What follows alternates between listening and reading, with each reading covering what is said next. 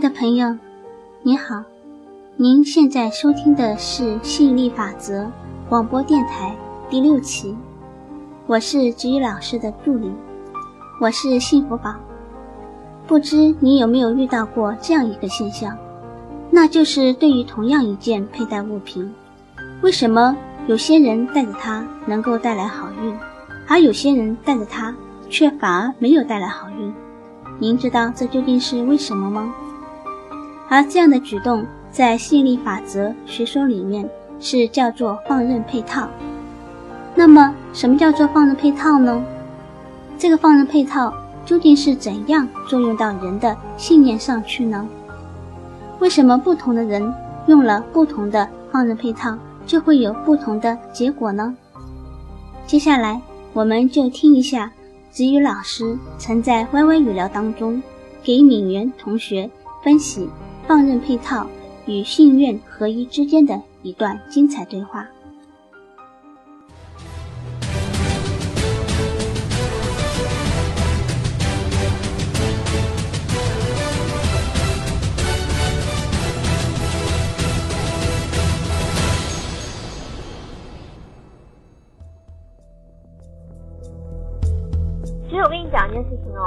你知道他们台湾有很多那种也是像你这样的心，不像不是你这样，就是那种心灵导师啊。嗯。然后他们也有开课，然后说什么呃，说那叫什么指导灵的东西，然后他们说就是可以帮你看什么你那个什么心轮呐，什么人什么人什么地方给堵住了那些什么东西。嗯。然后他们说可以帮你解开的，你信不信那个东西？我觉得那个蛮好玩的。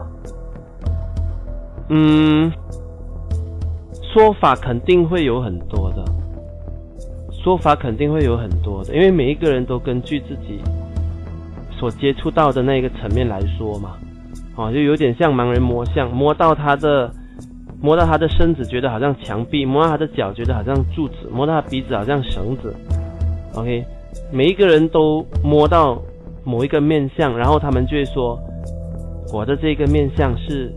事实是全部，那你自己可以做一个检验，你自己可以做一个检验，到最后你会发现到，其实到最后呢，它还是回归到一个很简单的东西，就是如果你符合放任定律，你就会得到你要的东西，也就是心愿合一，能够让你感觉变得更好，你就会得到你要的东西。只要能够让你的阻力开始松动，你就会开始得到你要的东西。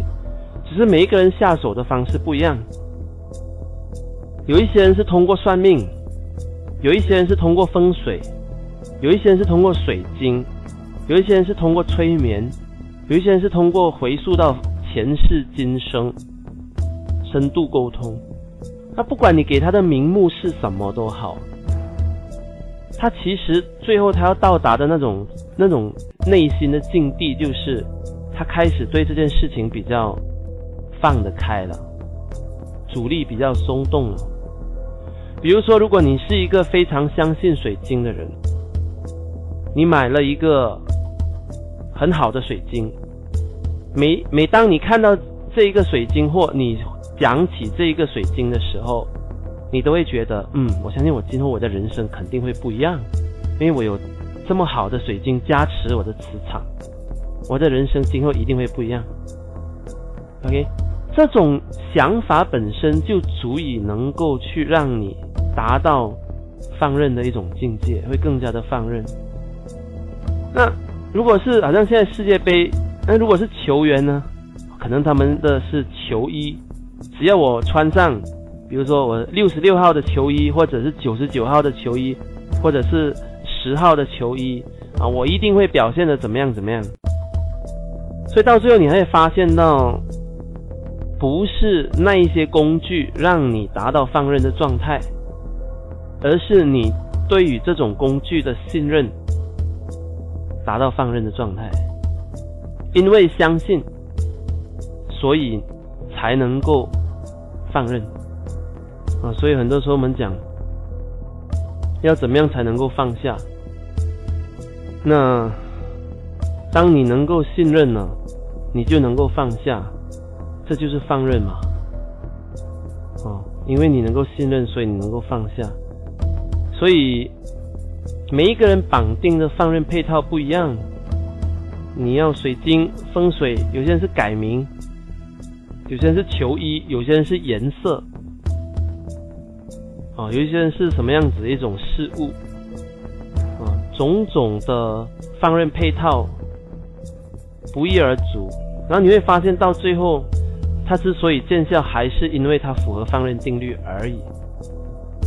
所以有时候一些人说，我就是靠这个水晶，所以我翻身了。那我说，那很好，你就继续用水晶吧，因为它是你放任配套的一部分。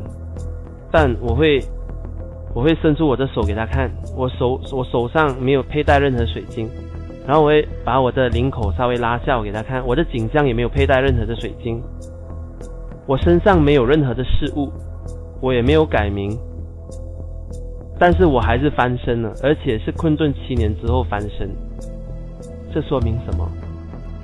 这说明说，只要你符合放任定律，不管你使用什么放任配套都好，你还是能够翻身的。啊，所以有些人是很依赖他的放任配套。OK，所以这就是一个要好好去拿捏的东西。你如果相信水晶能够让你人生变得更好。你也买得起，那不妨去买一些你喜欢的水晶。但如果你依赖到这种程度，有一天你出门，你忘记带水晶，然后呢，你心里面就很慌，你跟自己说：糟糕，我的护身水晶忘了带，今天不知道会发生什么灾难。如果你对于这种放任配套哦，你是如此之执着，以至于。没它不行的话，那就不太健康了。OK，所以你要怎么样拿捏？你要保持有它很好，而不是没它不行的这种境界。就是有它很好，我有我有我有穿戴这个水晶的这个啊这个手链出门很好，有它很好。但如果我忘记带出门的话，那也没什么所谓的，不会有什么横祸发生在我身上的。啊，有它很好，而不是没它不行。只要你对任何的放任配套，你能够保持在这种中庸的一种境界，就没有太大的问题。而绝大多数时候，我们看到的是什么？因为那一些放任配套的那些销售者跟供应商。他们为了能够更好的卖出更多的产品和服务，他们就不断的说服你相信，哎，你你不改名啊，你不改名，你今年我保证你一定会啊家里发生什么什么灾难，OK，或者说你现在还没有姻缘啊，就是因为你缺了一个粉红色的水晶，你如果还不买来转运啊，我很害怕你什么时候才嫁得出去，OK。这些供应商就想尽办法告诉你说，你没了它是不行的，啊！但我们是作为这一个，我们是专业的魔法师，啊，我们知道这是怎么一回事，宇宙是怎么样子去运作的。我不需要任何这一些外在的放任配套，我觉得最佳的一个放任配套，它甚至可以很单纯的就是我跟我自己内心的愿望合一。哦，我跟我自己内心合一，然后只要我能够找到当下更好的感觉，我就知道说我就走在一条正确的道路上。哦，但因为每个人成长过程不一样，有些人在成长过程当中，他们已经养成一种很强烈的对某一种特定的放任配套的一种信任。哦，那与其你逆势。而为不如你顺势而为啊！你反正你如果已经相信这个，你就你你又花得起的话，你就 OK，你就去花。但假设说你很相信风水，你是一个穷光蛋，你很相信风水，那个风水大师跟你开价要二十万，你现在手上你要拿两百块出来都成问题。这种情况之下，如果你不回头去调整你自己的这一个信念。你对这个放任配套的执着的话，你将会发现到，哎，最后那个风水大师讲的话似乎是真的，你没有去改风水，你的运也改不了啊。那因为你相信嘛，因为你相信我如果不改风水，我的运肯定是改不了。但是如果你能够开始有意识的去转移你的放任配套，OK，你跟自己讲，能够改风水是最好，但我相信风水的原理它还是一个磁场。如果我改不了大风水，那至少我改一个小风水，比如说我买一个小小的水晶，改善我自己个人的磁场，哦。那如果不能够得到最好的，那我得到这一个其实也很不错。你让自己从中找到一种舒缓的感觉，你开始转移你的放任配套，那你会发现到你的情况也肯定坏不到哪里去，因为讲到最后，那还是要达到放任的状态而已。至于放任配套是什么，并不是那么重要。嗯，那当然。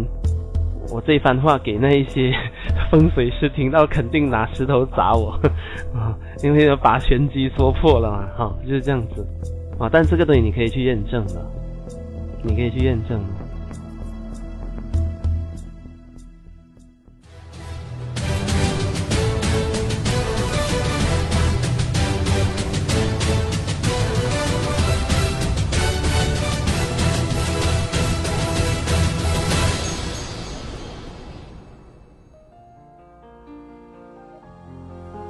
所以，您听了上面一段对话之后，有没有认真想过，其实放任定律比放任配套更重要？为什么要这样说呢？因为只要你能够做到完全放任的话，那你用什么样的配套都是好的。如果你一定要执着于某个特定的放任配套，那这样你反而会无法达到放任。无法吸引不来你要的东西，而你不要的东西却给你吸引来了。当然，你肯定会问：我怎样知道我自己是否达到放任呢？这个也是很容易分辨的。只要你对着你在乎的东西，能够感觉到又舒缓又轻松，而又能够放得开的话，那你就是在放任了。如果你因为无法拥有特定的，放任配套而感到紧张、忧虑、恐惧、不安，或者是其他的负面情绪等等。这时，你的情绪导航会告诉你当下的心境会如何，这就是放任的衡量标准。最后，我再送你一句子宇老师的经典语录，那就是：“配套只是工具，放任才是目的。”希望你能够好好的。反复体会这句话的深刻含义哦，亲爱的朋友，您听完这一期的广播电台，究竟领悟到什么？如果你有什么启发，有什么问题，或者有什么想法的话，欢迎您回到吸引力法则互动博客上来留言。谢谢您的收听，我是幸福宝，让我们在第七期的吸引力法则广播电台再见吧，拜拜。oh